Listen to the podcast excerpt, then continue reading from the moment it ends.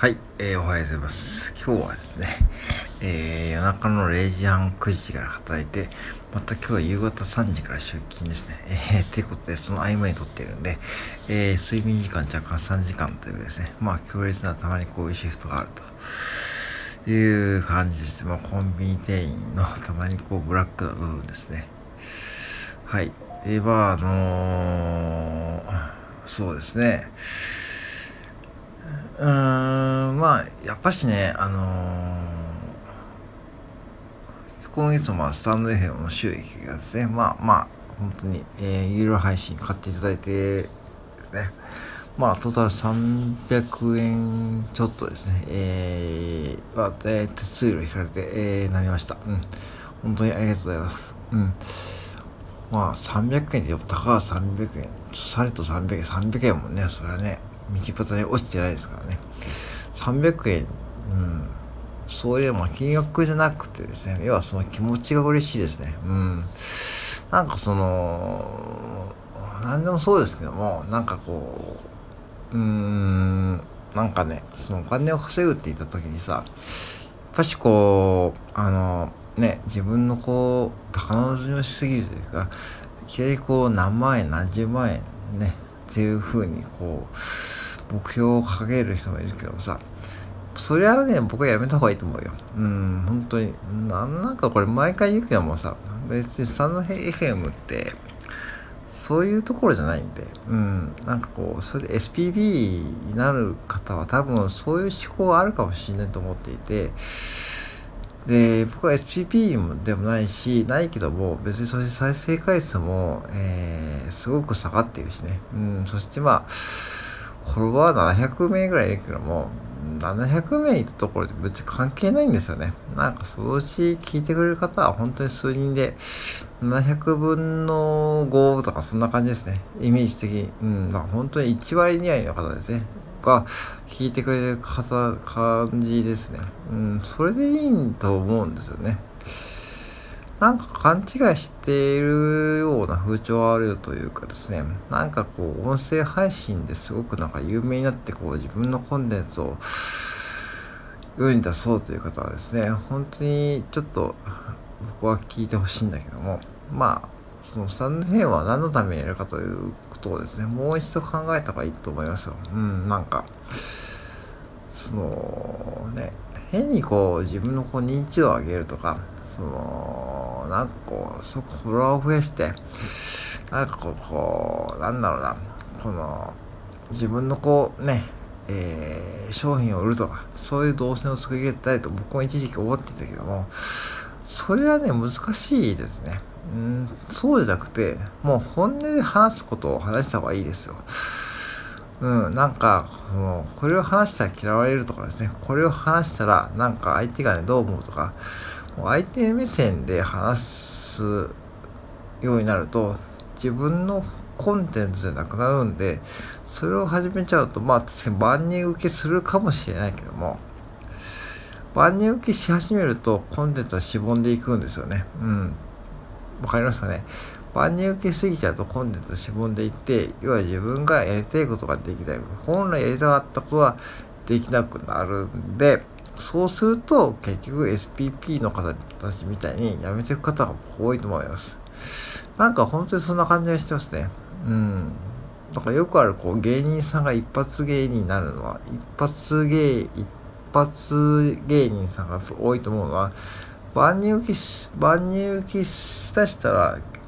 そこでもうピークが来て、なんかもうすぐ終わっちゃう、終わっちゃうというか、露出が減って、テレビから消えていくと。まあ、確かに一発予算はそこでガンと稼いで、その後自分で展開し、うまく展開していく方もいる。一方で、もう完全にこう芸能界からね、もう足を洗って普通のサラリーマンとかね、うん、まあ、その、一発予算で稼いだ時の金銭価格が抜け出せなくて、なんか人生に失敗してる方もね、ちらほらいるみたいだけども、まあ、それは極端な例ですけども、そうなるような気がしますよね。だから、狭く深くでいいんですよ。狭く深く。浅く広くじゃなくて、狭く深くでいいんですよ。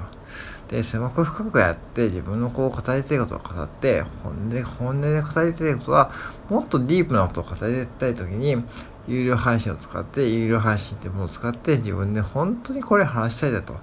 いうことを話していくと。それを買ってくれた方がですね、もしいるとすれば、それは多分、その配信が聞きたいんじゃなくて、多分応援ですよね。応援っていうか、あ、この人こんなに頑張ってんだから、じゃあ応援して、せっかくか応援してね、うん、その、まあ、100円とか300円、チャリンとね、お金を出して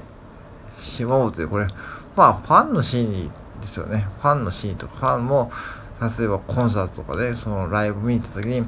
応援という意味でね、タオルとかね、そういうグッズを買う方もいると思うしね。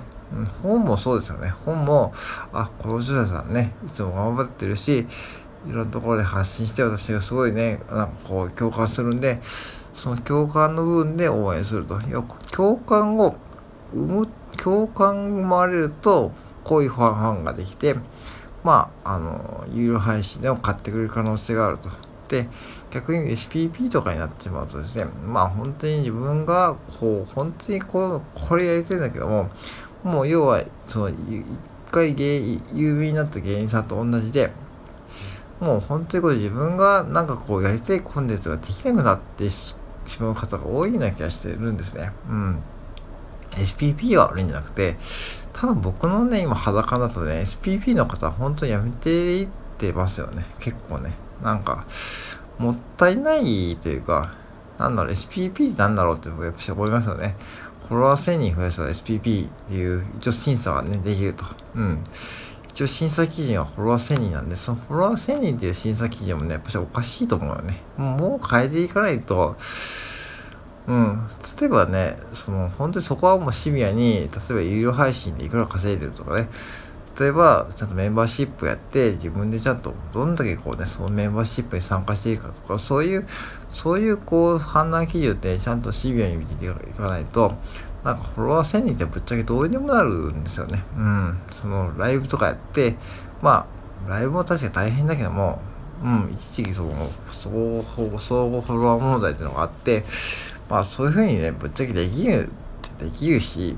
フォロワーの時代はもう終わってたと思ってるんで、これはツイッターですね。まあ X でも同じですね。なんかフォロワー1000人いてもさ、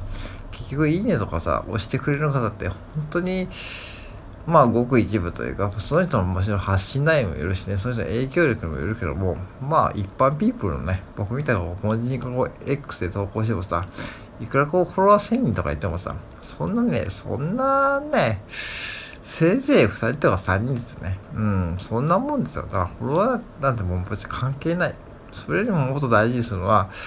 やっぱし自分の本音を言えて、言える環境で作っておいて、そして自分がそこで、いきなりこうね、へ、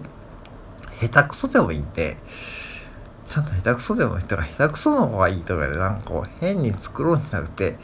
自分のこう、本音を言って、そこで共感してる方がどんだけいるか。ゼロになるかもしれない。もそこはゼロスタートなんだけども、ゼロスタートがずっと続く可能性がありますからね。でもそこをコツコツコツコツ続けていくことで、いつかはね、一人か二人ポツポツと現れた時に、ここでやっとなんかこう、スタンド FMとか音声配信をやる意味があると。うん。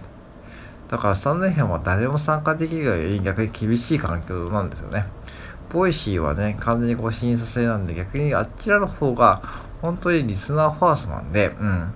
すごくやっぱ実際に優しい環境が整っている一方で、スタンド FMは、もうぶっちゃけで、リスナー、リスナーにたちは配信者か。うん。配信者に優しい環境ですね。配信者さんの審査基準は厳しいんで。だから、一回配信者さんになってしまうと、 Voicy は本当に環境が整備されているんで、すごく優しい。一方で、スタンドFMは配信者さんが誰も参加できる一方で、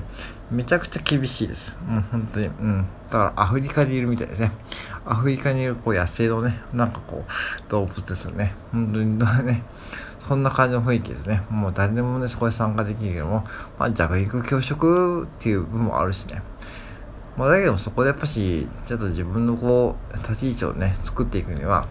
やっぱしこう自分のこう、言葉で自分の考えを、何でもいいんで、何でもいいと思いますよ。うん、話していって、そうするとそのうちこう共感が生まれていって、そうなると自分でこう、なんかね、話していく内容ができて固まってくるんです、まあそのうちは、ファンがついてくると思うんで、それはね、頑張れば、頑張ればいいと思いますよ。うん、頑張るってのも変だけど、まあ、うん。もう頑張りすぎないように頑張るってこう、でもね、そうなると頑張るっていう感覚も少なくなってくるんで、ぜひね、自分のこう、コンテンツを大事にして、そして自分の本音で話していくとですね、いいよってお話でした。うん。はい、以上でございます。